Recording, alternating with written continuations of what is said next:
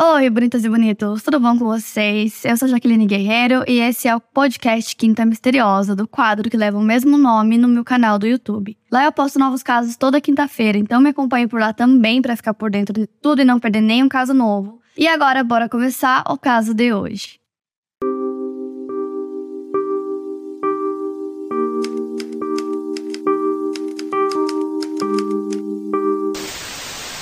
Monique Olivier nasceu em outubro de 1948. Filha de um pintor e uma dona de casa, ela viveu na cidade de Nantes, na França, dos 5 aos seus 22 anos.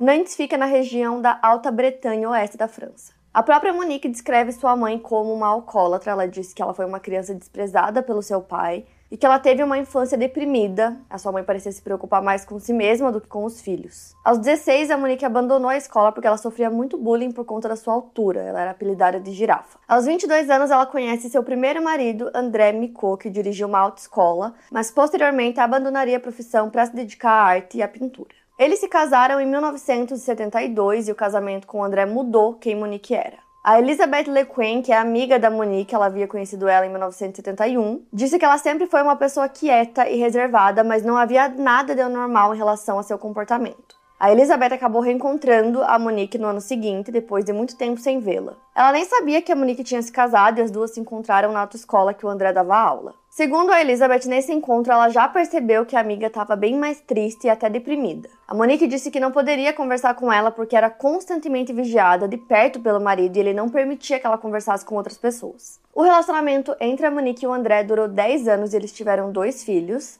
Segundo o André, o relacionamento era muito bom, eles não tinham problemas. Ele disse que a esposa era muito cooperativa.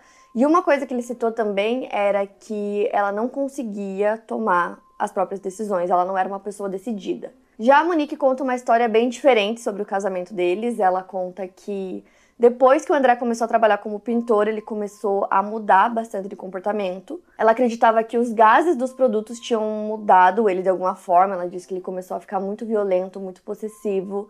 É, ela disse que era espancada e que ele tentou afogar ela uma vez na banheira, que ela era muito humilhada por ele também, que tudo isso começou a acontecer só depois que ele mudou de trabalho, quando ele começou a ser pintor. Além disso, a Monique era a musa do André. Ela conta que ela era obrigada a posar nua para ele por horas e que ele era muito ciumento, muito possessivo e que apesar disso ele levava ela para praças e obrigava ela a se prostituir. Infelizmente, as únicas informações que existem sobre isso, sobre esses abusos, são palavras da Monique, né? Ela contando essas histórias, não tem nada assim que comprove. É, ela nunca fez nenhuma denúncia contra ele, nunca moveu nenhuma ação judicial, né? Já o André, ele sempre negou tudo isso, negou todos esses anos de abuso, disse que era tudo mentira. Então, depois de 10 anos de relacionamento, em 1982, a Monique deixa o marido e ela escreve uma carta é, onde ela abre mão da guarda dos filhos. Então, assim, antes dela deixar ele, quem cuidava efetivamente dos filhos já era o André. Então, a partir desse momento, ela abre mão da guarda. Mas a Monique era uma pessoa que temia muito a solidão, ela tinha muito medo de ficar sozinha. Então ela se separa do André e aí se passam cinco anos. E em 1987 ela lê um anúncio publicado por uma revista cristã que fala que um prisioneiro é, quer conversar com qualquer pessoa de qualquer idade para ele esquecer um pouco da solidão. Ela respondeu a esse anúncio e aí ela começou a se corresponder com Michel Fournier, que estava encarcerado na França. Na época a Monique tinha 32 anos e o Michel 45. Ele estava preso desde 1984, quando havia sido condenado por cinco abusos. Mas isso não pareceu incomodar a Monique os dois continuaram trocando correspondências. O Michel nasceu no dia 4 de abril de 1942 na cidade francesa de Sedan. Através das diversas cartas que trocaram em um período em que eles começaram a se corresponder até ele ser solto, o Michel enviou 133 cartas a Monique e ela lhe enviou 84. Nas cartas enviadas pela Monique, ela sempre enfatizou essa questão da solidão, o quanto ela ficava sozinha depois de ter deixado seu marido. Em resposta, o Michel dizia que ela não estava mais sozinha, porque agora ela tinha ele, e ele dá esperanças de que os dois iriam recuperar a guarda dos filhos da Monique. Apenas quatro meses depois de começarem a se corresponder, o Michel pediu a Monique em casamento no dia 16 de junho. Ela respondeu essa carta três dias depois, no dia 19, dizendo que ela aceitava o pedido. Como eu já citei para vocês, o Michel estava preso na época por conta de abuso e ele tinha um caderninho no qual ele anotava informações sobre suas vítimas. Ele as descrevia e anotava suas idades. Já nessa época, Monique sabia que o Michel tinha uma grande fixação pela virgindade feminina. Isso pode ter se iniciado em uma experiência que ele descreveu que ele teve no início da adolescência. Aos 12 anos, ele estava andando de bicicleta quando viu uma imagem da Virgem Maria, a Imaculada Conceição. Nesse momento, ele desce da bicicleta e se ajoelha no chão, olhando para aquela imagem em uma espécie de êxtase. Outro fator apontado por psiquiatras para essa grande obsessão era o fato de que sua mãe era uma filha bastarda. Um guarda florestal belga supostamente havia engravidado sua avó enquanto estava de passagem pela região em que ela morava. De qualquer forma, entendendo a origem disso ou não, essa obsessão existia e fazia com que o Michel pensasse que mulheres não eram mais do que objetos. Ele inclusive se referia às suas vítimas usando a seguinte expressão: membrana sobre pernas com a palavra membrana se referindo ao ímã. Nessas cartas para Monique, ele falava sobre o seu grande desejo de deflorar uma virgem, de penetrar uma membrana. Essas falas e o uso dessa linguagem para falar de mulheres não afastam a Monique dele, na verdade, estimulam ela a fazer um pacto com o seu então noivo, uma espécie de acordo entre os dois. O acordo era que a Monique daria para o Michel uma garota virgem e ele, em troca, mataria o seu ex-marido e que depois disso os dois precisariam pensar numa forma de ganhar dinheiro para sobreviver. Essa questão do dinheiro, segundo Michel, já estava resolvida. É, enquanto ele estava preso, ele conheceu um outro presidiário chamado Jean Pierre. Ele havia sido condenado à morte na Espanha por ter se envolvido com terroristas bascos. O Jean tinha sido narcotraficante e ladrão, e ele e o Michel dividiam sala na prisão. Em outubro de 1987, um pouco antes do Michel sair da prisão, o Jean teria dito para ele que tinham várias barras de ouro escondidas em um cemitério. Segundo ele, esse dinheiro tinha sido enterrado no local pela conhecida Gangue das Perucas, que era composta por várias pessoas que assaltavam bancos usando perucas. Eles também guardavam os itens que eles roubavam, como dinheiro, diamantes, relógios, joias e tudo que possuísse valor. Como a pena do Jean Pierre estava longe de acabar, né, ele tinha sido condenado à morte, ele achou que teria uma boa ideia contar para o Michel, onde esse dinheiro tinha sido escondido, né, eram barras de ouro e moedas. Então a ideia dele era que o Michel conseguisse ir até o local, recuperasse esse dinheiro junto com a sua esposa, a esposa do Jean. O Jean acreditava que a esposa dele, chamada Farida, não conseguiria fazer isso sozinha, então o plano dele era que ela fosse com o Michel e que a Monique fosse junto também. Ela tinha meio que criado uma relação com a Farida. Então, depois que o Michel sai da prisão, ele e a Monique vão morar juntos em uma vila remota, bem pequenininha, que tinha cerca de 150 habitantes e possuía apenas duas ruas, localizada na região de Ardenas, que fica entre a Bélgica e a França, e é uma região extremamente tranquila. Segundo o diretor da Polícia Federal de Namur, era como se existisse um código do silêncio entre essas pessoas né, que moravam nessa vila, onde ninguém se metia na vida de ninguém.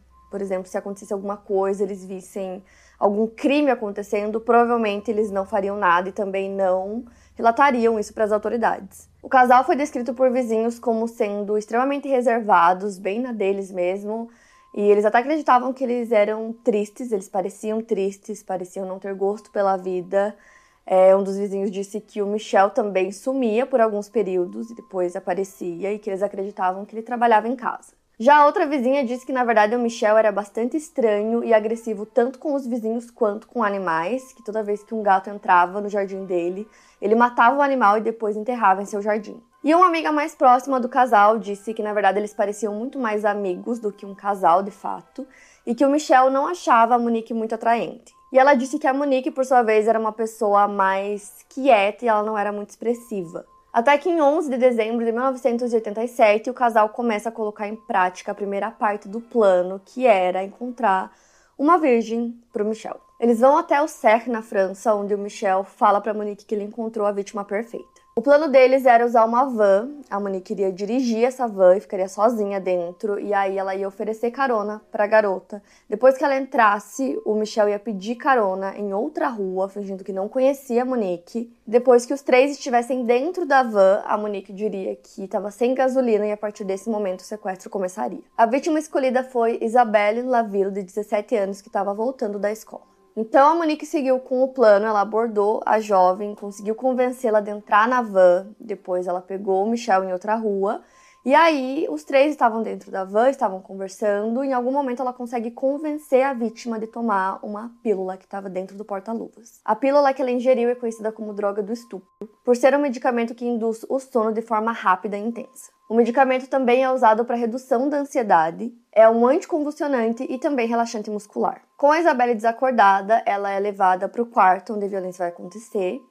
E aí o Michel tinha problemas de ereção, então a Monique o preparava. Depois do abuso, a Isabelle é assassinada. Na época, até o time de futebol de Ulcer ajudou nas buscas pela Isabelle. Eles ofereceram um prêmio em dinheiro para qualquer pessoa que ajudasse com uma pista concreta do paradeiro dela. Então, as buscas aconteceram por um bom tempo.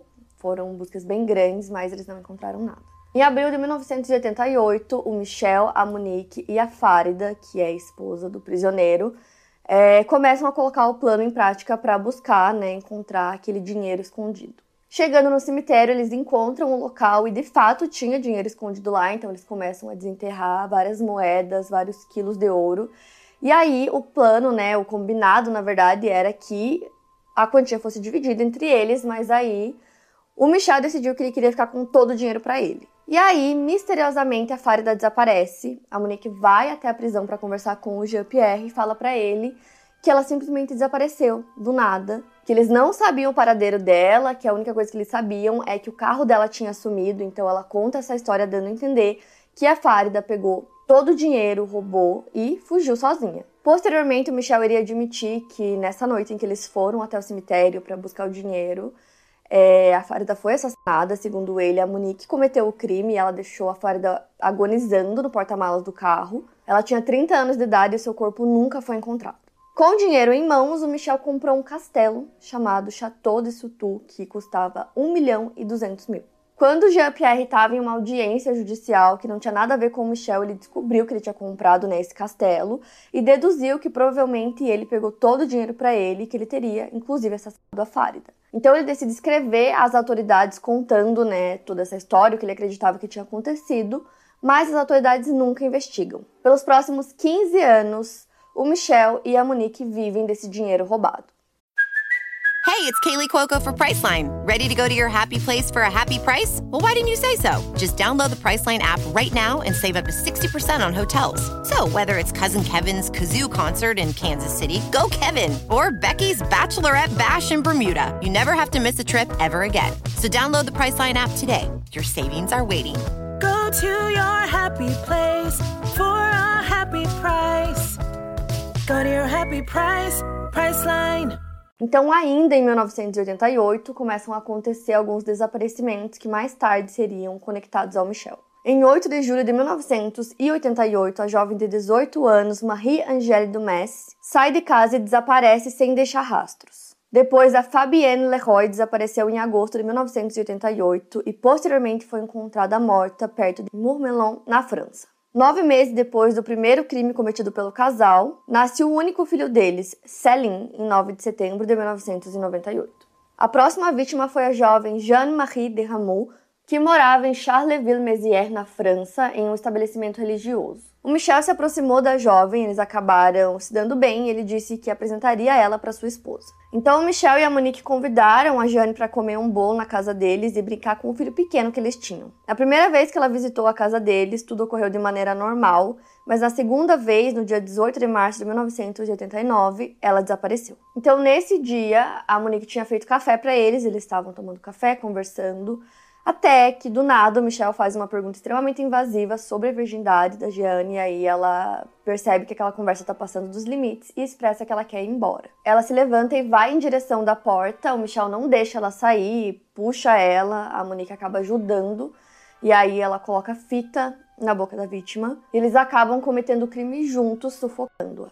Ainda em 1989, a Monique e o Michel se casam. Em dezembro de 1989, Elisabeth Pichet, de 12 anos, desaparece em Namur, na Bélgica. Ela morava com a mãe e uma de suas amigas, chamada Vanessa Guelan, morava a 400 metros de distância da sua casa. No dia do desaparecimento, ela pediu para sua mãe para ir até a casa da amiga para passar algumas horas com ela. A mãe permitiu, mas a Elizabeth não retornou para casa. Posteriormente, o Michel diria que ele ficou observando a garota enquanto ela andava, que ele ficou encantado com ela porque ela parecia uma bailarina.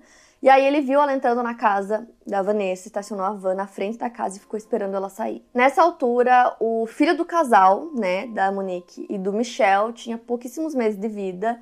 E nesse dia a Monique foi junto com o Michel para cometer o sequestro e levou o bebê. A criança era usada como um instrumento é, no momento do sequestro para mostrar para as vítimas, para as vítimas se sentirem seguras dentro da van. Os três ficam na van por mais de três horas esperando a Elizabeth sair da casa. Então, quando ela sai, a Monique pede ajuda para ela, dizendo que ela precisa levar o seu bebê para o médico. Ela consegue convencer a Elizabeth a entrar no carro e aí o abuso acontece. Depois, o Michael assassina a garota e ele enterrou o corpo nos arredores do castelo. Ele tinha uma escavadeira no local que ele chamava de Dino, e aí ele conseguia fazer, né, é, covas muito, muito profundas. Então a Isabela foi enterrada a mais de 3 metros de profundidade. Em paralelo a isso, né, os crimes que eles cometiam, eles tentavam ter uma vida normal e demonstrar isso para as pessoas. Então a Monique era dona de casa e o Michel trabalhava como guarda florestal além de sequestrar as vítimas nas ruas, né, que era um dos métodos deles, eles também tinham uma outra tática que era anunciar que eles precisavam de uma babá. Então eles contratavam uma garota para cuidar do filho deles e aí depois que ela já estava contratada, o Michel abusava dela e depois a matava. Para que eles não fossem pegos, né, é, nessa questão das babás, eles contratavam garotas que moravam sozinhas, que não tinham pais ou família muito próximos. E aí, mais tarde, a Monique queria contar que entre seis e sete babás foram até a casa deles. Uma das vítimas teria sido a Joanne Parrish, que ela tinha trancado a universidade para dar aulas de inglês em Uzer, na França. Ela desapareceu no dia 16 de maio de 1990, depois de fazer um anúncio em um jornal local, é, anunciando que ela dava aula para crianças. Ela teria marcado um encontro com a pessoa que respondeu a esse anúncio em um parque de diversões. Posteriormente, a Monique relatou que eles teriam parado a van deles do lado de um lago, que a Joane foi amarrada, abusada.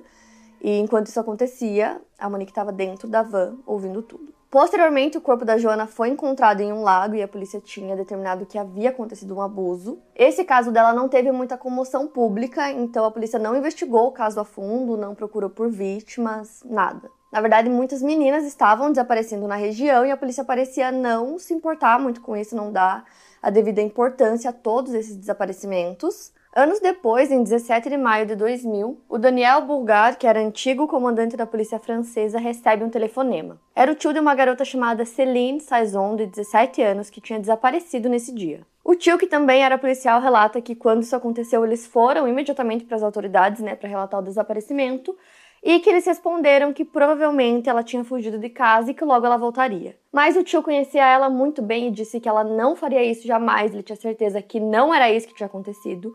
Então ele foi pedir ajuda. Ele foi até o antigo comandante da polícia para pedir ajuda nas investigações.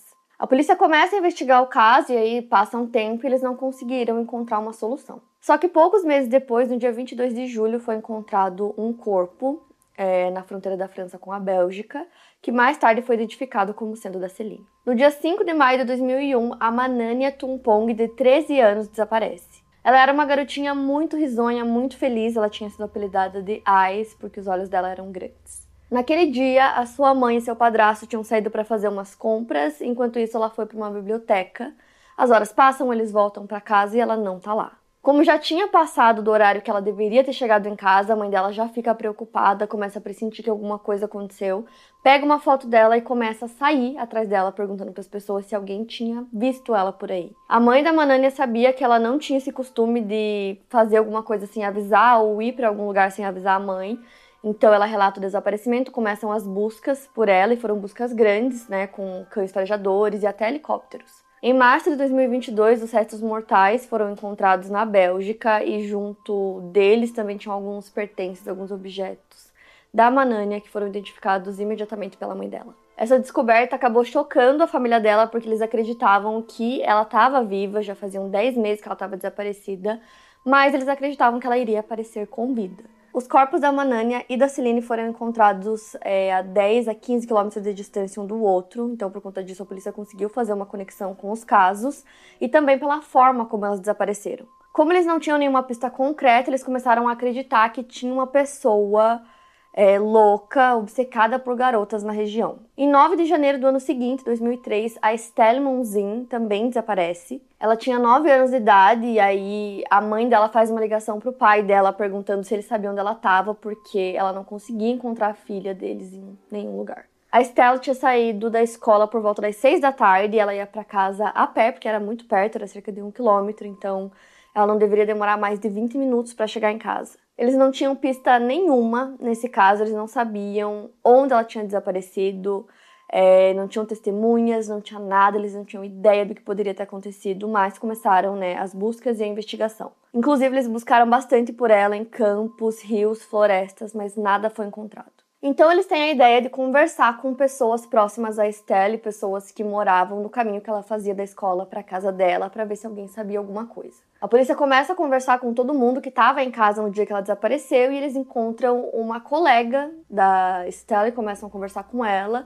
E a garotinha se lembra que no final do ano passado, né, 2002, ela tinha sido abordada por um homem dentro de um veículo. Ela disse que era uma van e que esse homem perguntou se ela queria carona porque parecia que a mochila dela estava muito pesada. E ela respondeu que não, que ela não precisava de carona porque ela já tinha chegado em casa. Depois disso, o homem seguiu seu caminho, então ela conseguiu detalhar como era a van, que a van era branca, e também a aparência física do homem que dirigia. E aí a polícia pegou essas informações e divulgou, acreditando que poderia ter acontecido a mesma coisa com a Estela e que ela teria aceitado a carona. Em junho do mesmo ano, uma jovem chega até a delegacia para relatar uma tentativa de sequestro.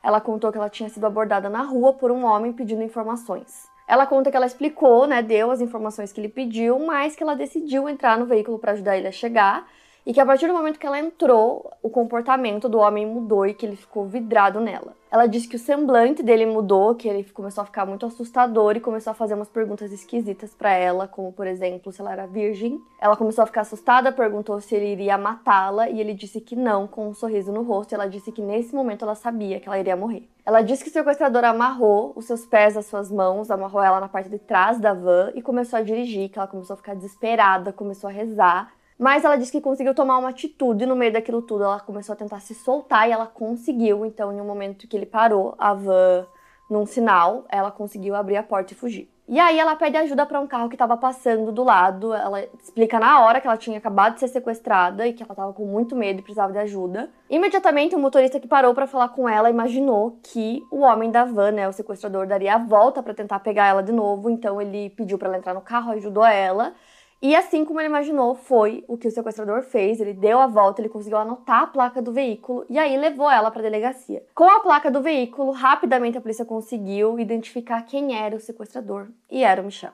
No dia 26 de junho, ele foi preso na Bélgica. O Michel foi acusado pelas autoridades belgas de atentado ao pudor e sequestro de menores. Logo no dia seguinte, a polícia começa uma busca na casa dele. O diretor da polícia relata que na época eles tinham muito em mente um outro caso de um serial killer chamado Marc Dutroux. Ele agiu na Bélgica na década de 90 e por conta disso eles começaram a acreditar que o Michel poderia também ser um serial killer e por isso começaram a fazer as buscas na propriedade dele. Logo que ficaram sabendo da prisão, outras é, delegacias de polícia de outras cidades entraram em contato para falar que eles acreditavam que tinha a ver com outros casos, né, que eles estavam investigando, que nesse caso era especificamente da Estelle, né, que tinha acontecido de forma muito parecida. Então, a partir desse momento, ele começou a ser considerado um suspeito do caso da Estelle, e essa delegacia de polícia queria saber se a polícia belga tinha qualquer coisa que pudesse ligar ele a esse caso. Porém, o Michel tinha um álibi para aquela noite, era aniversário do filho dele, então ele fez uma ligação para o filho dele às 8 da noite. E por conta disso, a polícia concluiu que o Michel não tinha como ter cometido esse crime, porque eles acreditavam que não teria como ele cometer o crime entre 5 da tarde e 6 da tarde e às 8 estar em casa fazendo essa ligação para o filho principalmente pela distância, eram cerca de 250 quilômetros de distância do local do crime até a casa do Michel. Então era praticamente impossível que ele conseguisse cometer o crime e chegar em casa naquele horário. Naquele contexto, a polícia estava sob muita pressão porque o caso do Mark Dutroux tinha abalado muito a opinião pública e gerou uma pressão muito grande para a polícia em relação ao caso do Michel, tanto por parte da população quanto por parte da mídia. Por isso, a polícia fez um grande investimento nessa investigação, utilizando dos mais diversos recursos, como georradar, escavadoras, né, para cavarem a propriedade do Michel. O objetivo deles era não deixar nada passar. Enquanto as autoridades estavam realizando as buscas na casa, a Monique chegou com um rosto apático. Ela não sabia que o marido estava preso e ela não estranhou a sua ausência porque disse que ele costumava fazer isso, ele se ausentava por dias. O antigo comandante da polícia, Daniel Bulgard, descreveu a Monique como uma mulher que aparentava ser muito submissa, olhava muito para o chão. Ela relatou que passava muito tempo sozinha em casa e, apesar dela ser dona de casa, quando a polícia chegou lá para investigar, a casa estava em estado complicado de desarrumação e sujeira. Na casa, a polícia encontrou alguns documentos que acreditou que tivessem informações importantes e úteis para o caso. Além disso, no porão eles encontraram algemas, roupas infantis e alguns outros itens perturbadores, como máscaras de inalação para administrar sonífero, camisinhas, pistolas, revólveres, cordas, fita adesiva, mordaças, máscaras de esqui e frascos de éter.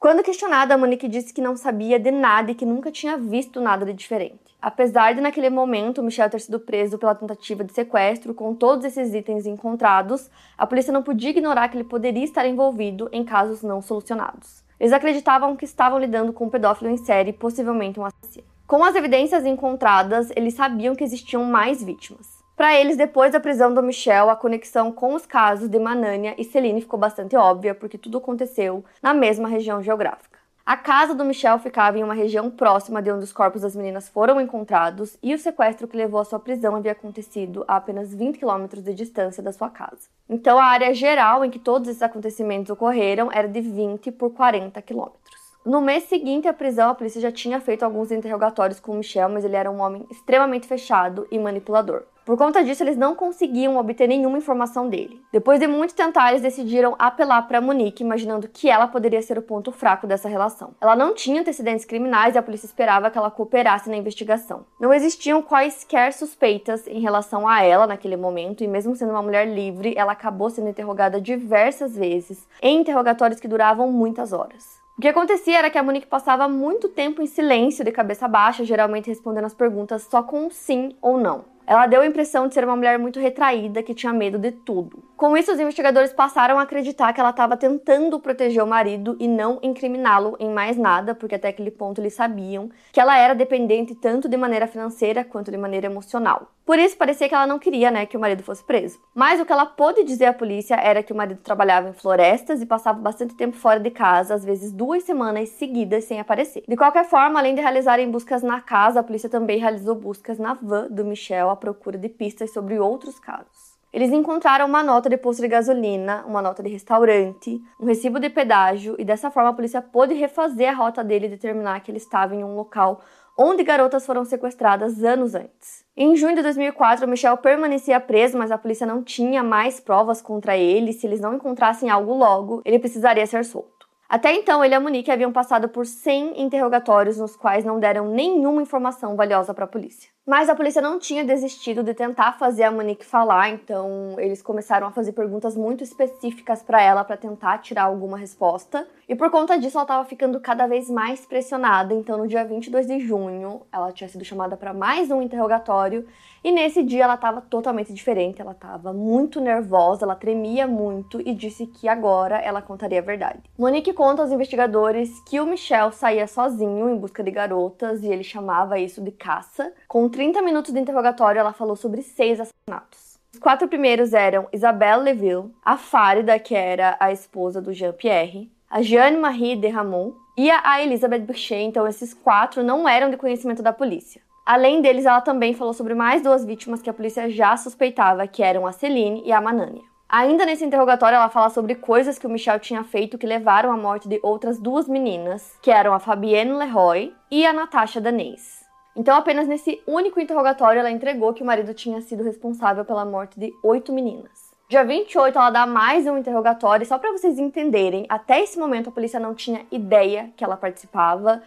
É, tanto que até nesses interrogatórios ela falava de uma forma que fazia parecer que o Michel fazia tudo sozinho e que ela nunca teria participado de nada. Nesse interrogatório ela falou sobre a Isabela, ela disse que ela foi a primeira vítima que ela soube do marido. Ela disse que acreditava que ele apenas abusaria da garota, mas que ela escutou os gritos dela por muito tempo, que ela achou melhor ela não se envolver e que depois os gritos pararam. Sobre o caso da Manânia, ela disse que a única coisa que ela sabia era que depois de cometer o abuso, ele teria obrigado ela a dizer obrigada, senhor, e depois assassinado a garota. Sobre a Elizabeth, ela disse que ouviu o marido dela usando a escavadora e que ela sabia que ela tinha sido enterrada na propriedade e que naquele dia ela ouviu o barulho de tiros e que ela achou melhor não intervir porque ela tinha medo que o mesmo acontecesse com ela. Os investigadores estavam em choque com todas essas informações, então no dia 30 o Michel foi chamado para depor às 8h30 da manhã. Quando ele chegou para depor, ele já sabia que a Monique tinha contado tudo, porque de alguma forma aquelas informações vazaram e já estavam na mídia.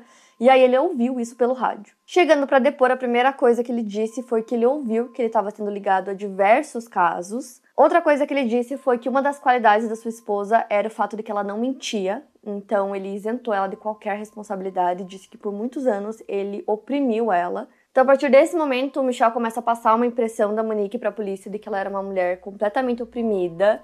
Ele até chamava ela de burra. E até esse momento, eles acreditavam realmente que por medo, né, por ameaças, ela não teria relatado nada para a polícia e que ela não participava dos crimes. Posteriormente, a polícia descobriu que ela também estava envolvida nos crimes, então ela foi presa como cúmplice em 2004. Ela foi avaliada por psicólogos e psiquiatras forenses enquanto esteve presa, e no geral eles dizem que ela era uma mulher que parecia desleixada, ela era muito evasiva nas perguntas.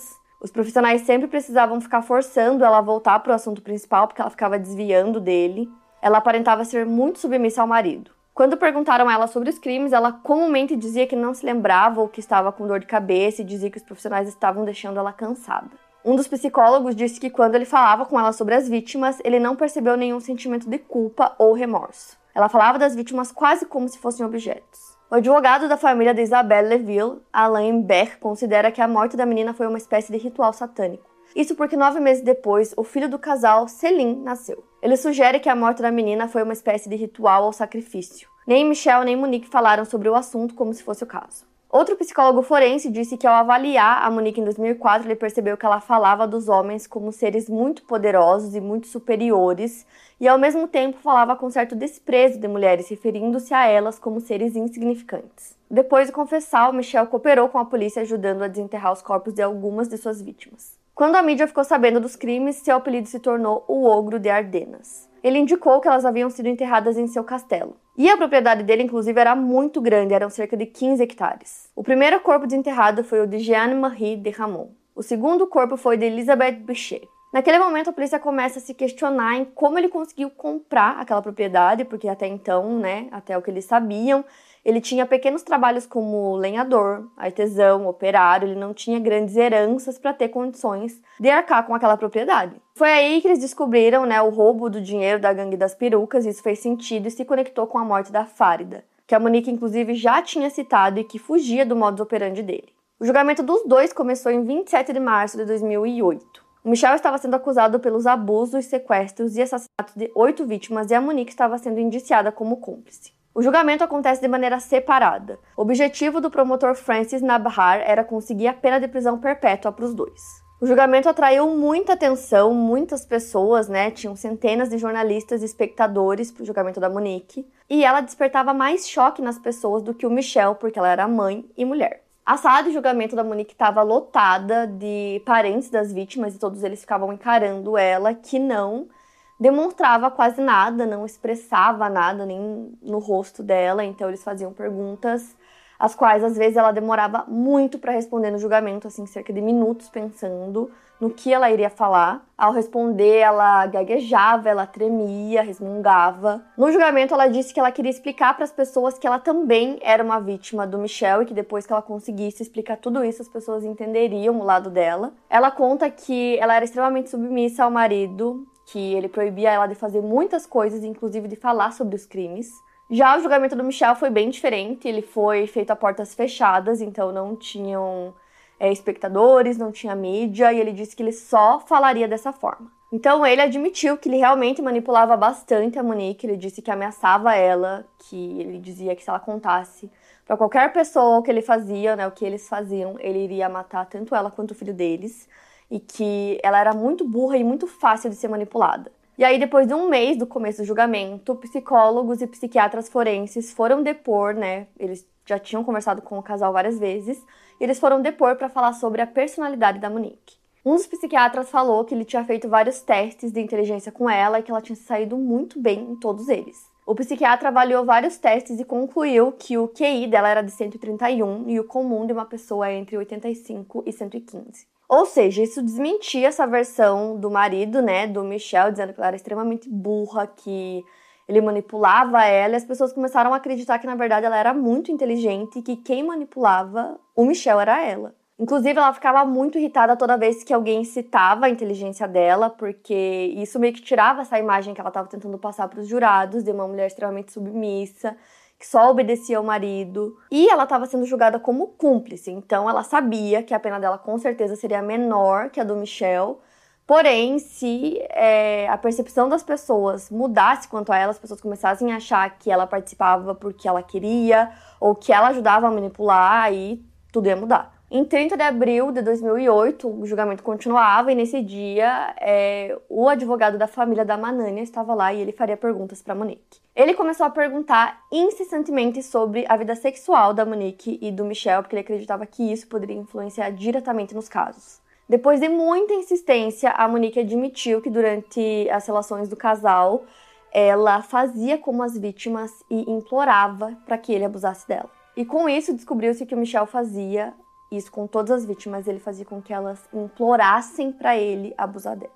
Então isso acabou revelando que a vida sexual do casal estava ligada aos crimes, né? Porque durante as relações que eles tinham, eles reproduziam o que o Michel fazia com as vítimas. Como o Michel tinha dificuldade de ereção, a promotoria percebeu que quem dominava essa dinâmica era a Monique. Nessa altura do caso, as autoridades descobriram algo que eu já citei para vocês aqui, né? Que a Monique preparava o marido para os abusos. Então, ela era mais ativa nas violências do que se pensava até então. Ela também admitiu que era responsável por verificar se as meninas eram virgens ou não. Em 26 de maio de 2008, ocorreram as alegações finais do Ministério Público o promotor pediu prisão perpétua tanto para o Michel quanto para a Monique. Mesmo ela sendo indiciada como cúmplice e não necessariamente tendo que receber a mesma pena que o Michel, o promotor lembrou os jurados que era Monique quem drogava as meninas, as tocava para verificar se ainda eram virgens e ajudava Michel a ter a ereção antes dele cometer os abusos.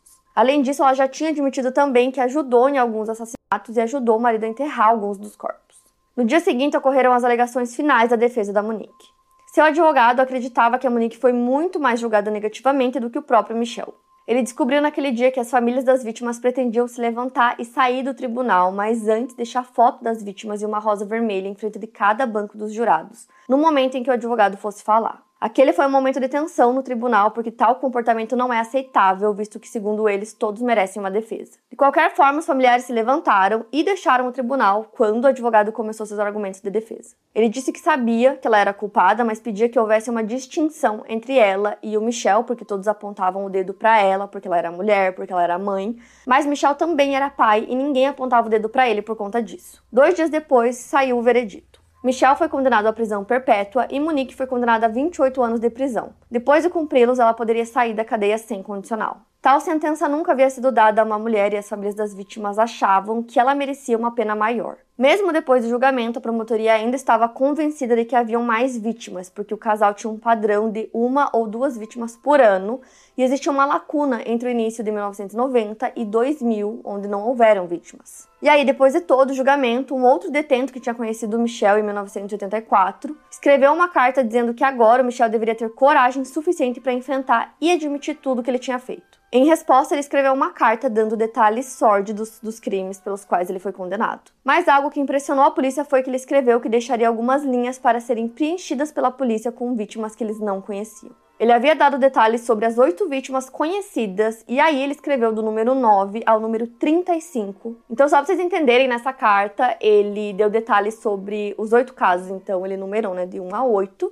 E depois ele continuou numerando do número 9 ao 35. Então, no total eram 35 vítimas. Dessas 35, a polícia só conhecia 8. Então, a partir disso, eles decidem começar uma nova investigação. Depois de serem presos e condenados, a Monique e o Michel se afastaram e se divorciaram em 2010. E aí, quando ele escreveu né, essa carta contando que tinham mais vítimas, é, e basicamente meio que mandando a polícia investigar porque ele não iria falar, eles decidiram conversar com a Monique de novo, porque eles achavam que ela poderia ser a peça-chave para é, ajudar eles nessa investigação sobre as outras vítimas. A Monique estava presa em uma penitenciária feminina e lá ela tinha uma colega de cela chamada Miliga. Inclusive, ela ignorava completamente a presença da Monique, as duas nunca conversavam, não tinham nem trocado uma palavra. Até que em maio de 2015 elas estavam vendo um programa de TV em que a Monique apareceu. E isso despertou um certo interesse na Me Liga pela Monique. Então, nesse programa que elas estavam vendo, aparecia o pai da Estela, uma das vítimas, falando sobre o caso. E aí a Me Liga perguntou para Monique se ela sabia algo sobre isso. E ela respondeu que a Estela era o tipo de criança do Michel. Depois disso, a Meliga entrou em contato com os advogados da família da Estelle, dizendo que ela queria conversar sobre o caso. Depois disso, a Monique é chamada para conversar, e aí, só para lembrar vocês, né, porque esse caso é um caso longo, então, só para refrescar a memória de vocês. Quando eles tentaram ligar o caso da Estela ao Michel, é, a polícia chegou à conclusão de que não tinha como ter sido ele por conta da distância. Lembra que eu falei para vocês, eram 250 quilômetros e ele tinha um álibi da ligação. Em 2003, depois da prisão dele, ele não tinha sido ligado a esse caso novamente, até, né, que isso aconteceu. E aí, quando a Monique foi chamada para conversar novamente, ela conta que o álibi que ele tinha nessa ligação, na verdade, tinha sido feita por ela. Ela conta que naquele dia o Michel tinha saído para caçar e que aí ele estava é, em dúvida entre duas vítimas e tinha decidido por uma delas porque o caminho que ela fazia era por uma rua mais escura.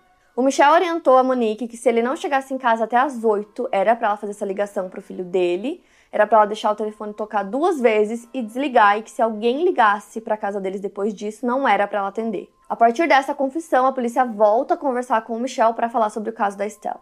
Cinco anos depois, em 2020, a Monique pediu por uma audiência judicial em Paris para admitir que ela teria sido o álibi do marido no dia do desaparecimento da Estelle. No fim daquele ano, uma reconstituição dos fatos foi feita com Michel e a Monique. Eles conversaram e lembraram de detalhes juntos e ela sempre incentivava o Michel a indicar onde o corpo de Stella havia sido enterrado, mas ele não fez isso. No ano seguinte, no dia 10 de maio de 2021, o Michel morre em um hospital na França. Ele já sofria com a doença de Alzheimer e problemas cardíacos. Depois de sua morte, a polícia começou a focar mais na Monique porque sabia que ela teria a maioria das respostas para o que eles queriam, mas infelizmente a Monique não sabia tudo. Isso porque ela não estava presente em todos os crimes. Mesmo assim, recaiu uma grande pressão sobre ela e ela admite que ela cuidou da Estelle enquanto Michel saía para trabalhar, que ela vigiava a menina. Ela revelou que todas as vítimas pediam por suas mães e pediam para que a Monique as libertasse. Em 30 de agosto de 2021, as buscas pelo corpo da Estelle foram retomadas e a Monique ajudou a falar sobre a localização onde provavelmente a criança estaria. A Monique foi explicando tudo o que aconteceu com a criança e ela parecia estar feliz por estar ao ar livre, auxiliando a polícia por ser o centro das atenções. Ela dava orientações para os locais onde a polícia deveria cavar, e eles escavaram muitos locais para depois ela dizer que não havia sido naquela região que a Estelle havia sido enterrada.